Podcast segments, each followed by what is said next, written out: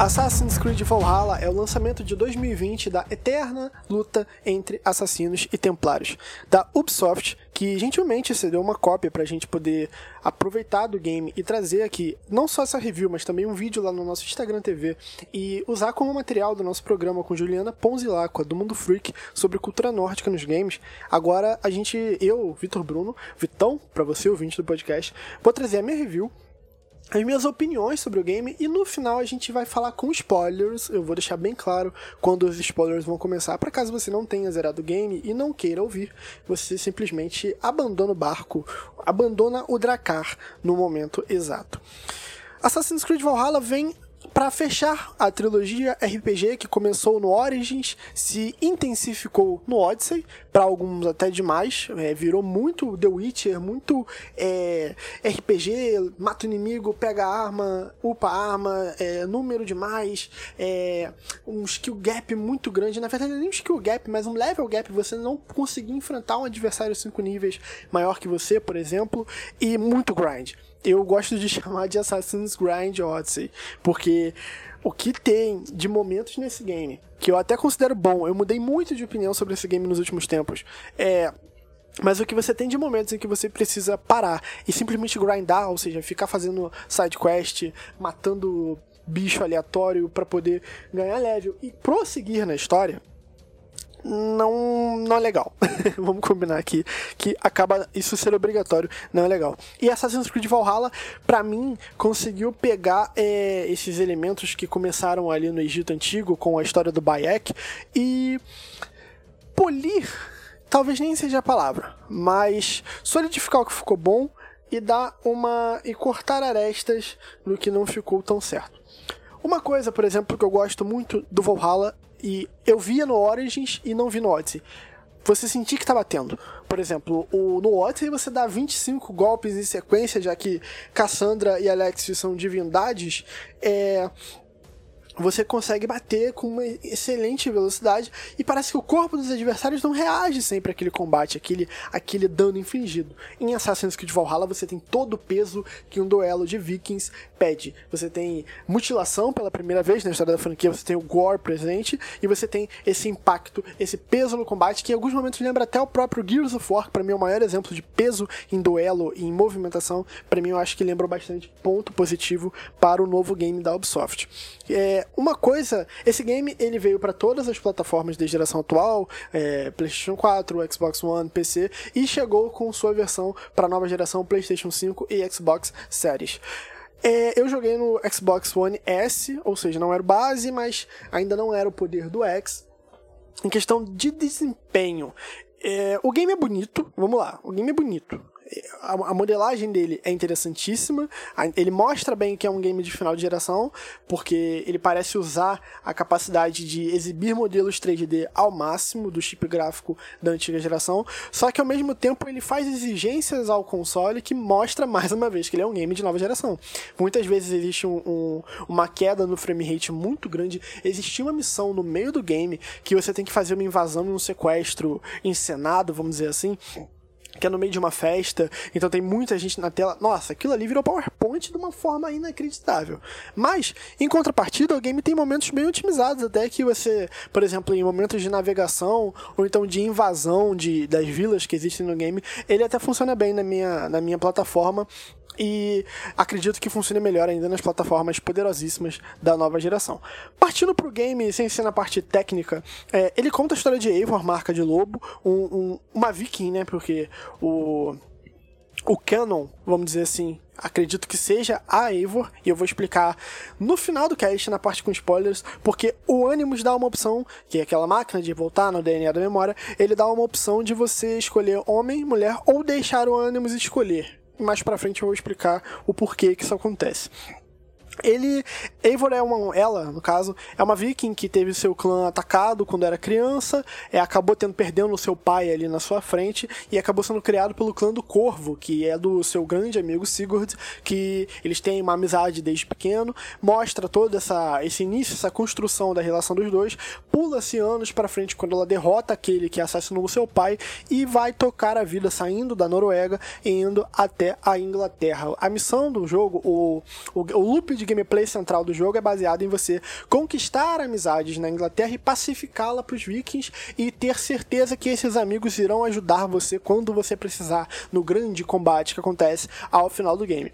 E assim, dentre essas histórias, existiam algumas muito interessantes que eu adorei, assim, para mim vale, poderia até ser um pouco estendida. Eu vou dar um exemplo aqui bem curto. Existe uma história em que há um saxão que vai se casar com uma viking, com uma nórdica no caso, para gerar paz entre os povos e você tem que ir lá e ajudar porque o ex-marido dela, que também é um danês, como eles chamam, ele quer impedir esse casamento. A história é essa, mas o game consegue desenvolver bem esse arco é muito divertido de jogar. Existem outras histórias, por exemplo, de um casal que não tá mais apaixonado e você tem que ajudar eles a criar uma história para se separar, que eu sinceramente não achei muito legal, mas assim, eu acho que são 12 no todo, é normal terem acertos e erros. E esse loop de gameplay vai se mantendo na história do passado. E aí, aos poucos, você tem ali o Raitan e o Bazin, que são representantes da Ordem dos Ocultos, ainda não se tornando Ordem dos Assassinos. O game se coloca numa posição em que os assassinos ainda eram os ocultos, tal qual eram com Bayek, e os Templários ainda eram os anciões, tal qual eram ali no Odyssey. E e, cara, no Odyssey não, perdão, no Odyssey era o culto do Cosmo. Ali, no caso, são, é, são os anciãos do Origins mesmo. Essa parte da história não tem como falar sem spoiler. Eu vou segurar mais um pouco, por favor, fique pra parte que vai ser falada depois. O game ele anda, ele tem momentos nos reinos místicos da cultura viking, Asgard e Jotunheim, você joga, é muito irado. Eu acho que valeria ser um game à parte, poderia ser uma DLC, por mais que gratuita, porque é muito incrível a forma que isso funciona. Como jogabilidade é muito legal, você tá no meio dos deuses e depois quando você entende o que que tá acontecendo ali também, é muito interessante o game ele, ele tem esse questão, essa questão do RPG que a gente falou mais cedo, do Origins e do Odyssey, mas um pouco simplificada. Você tem Vou ser sincero, eu, eu comecei e terminei o jogo com o mesmo set, basicamente. Com o mesmo machado, o mesmo escudo, o mesmo, mesmo capuz, porque você vai evoluindo as coisas e eles vão mudando esteticamente e estatisticamente. E eu achei satisfatório, eu não vi necessidade de precisar. Às vezes eu variava, sei lá, enjoava de jogar com machado, eu jogava com a lança e uma faca. E aí você conseguiu um set muito rápido. Ou então ia com machado de duas mãos e um escudo, que era um set de muita trocação violenta mesmo, de pegar um contra um. E essa variedade é muito interessante de arma, armamentos e tudo mais. O, aí o jogo tem a parte do presente, né? Que a Layla é. O que, que aconteceu? Depois que o Desmond aconteceu o que aconteceu ali no Assassin's Creed 3, ele é, impediu aquele fenômeno Toba que foi falado aqui no episódio com o Mr. Léo. A gente falou da teoria do mundo compartilhado da Ubisoft, vale pegar e escutar ele impediu aquela massa coronal ali de atacar a Terra, mas ao mesmo tempo ele ativou certos pontos de força no, no mundo que estava gerando desequilíbrio eletromagnético, aí uma grande, como se fosse uma grande aurora boreal, assim, estava tomando os céus da Terra. E o jogo ele se posiciona a partir do momento que a equipe de assassinos ali, Shawn, Rebecca e Layla, recebe uma mensagem que mandam pro túmulo da Eivor e você a partir dali começa a entender como parar esse fuzuê gerado pelo ato do Desmond. É, o game para mim funciona muito bem na ideia de quem não conhece a franquia, porque a pessoa não vai pegar, lógico, não vai pegar os, as partes que conversam muito com as DLCs do Odyssey, por exemplo, o cajado que tá na mão da Layla, é, pessoa não vai pegar muitas referências que o jogo tem, por exemplo, Assassin's Creed 3, eu não vou dar esse spoiler, e mas vai se divertir com a história de Eivor, as escolhas morais que a Eivor tem que tomar, o, o, o desenvolvimento de Eivor, eu achei Eivor um personagem muito honrado, tipo, você tem orgulho de estar tá dividindo a história com aquele personagem, sabe? Eu senti isso muito, às vezes eu, eu via a a, o comportamento de Eivor, eu olhava, nossa, eu tô, eu tô feliz de você ser meu avatar nesse mundo, sabe? Por mais que você fale, por mais que você erre, mas você é, é de verdade demais. Eu gostei muito. para mim, um dos melhores protagonistas da franquia. Eu, que sou um grande amante da franquia, é principalmente pelos seus protagonistas, que para mim os mais fracos, sei lá, Jacob e Eve Fry, para mim são grandes personagens, que são fracos por ter o comparativo, por exemplo, de Bayek e o grande Ezio, entendeu? Então pro Eivor, pra Eivor, tá bem acima ali nesse top para mim, é porque é um grande personagem, é um grande game e para mim, cara, para quem é fã da franquia, é talvez o principal passo do game na história no sentido de mudar e setar o que vai acontecer no futuro. Porque a gente teve um acontecimento no final do Assassin's Creed 3 que, na minha opinião, a Ubisoft se perdeu.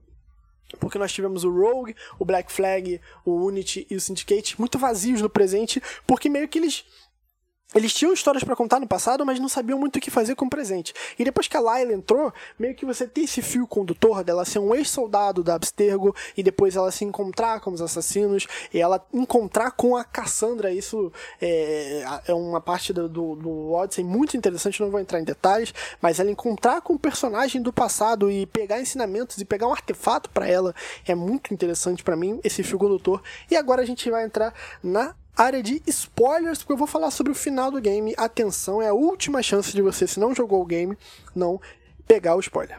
Um, dois, três e vamos começar os spoilers.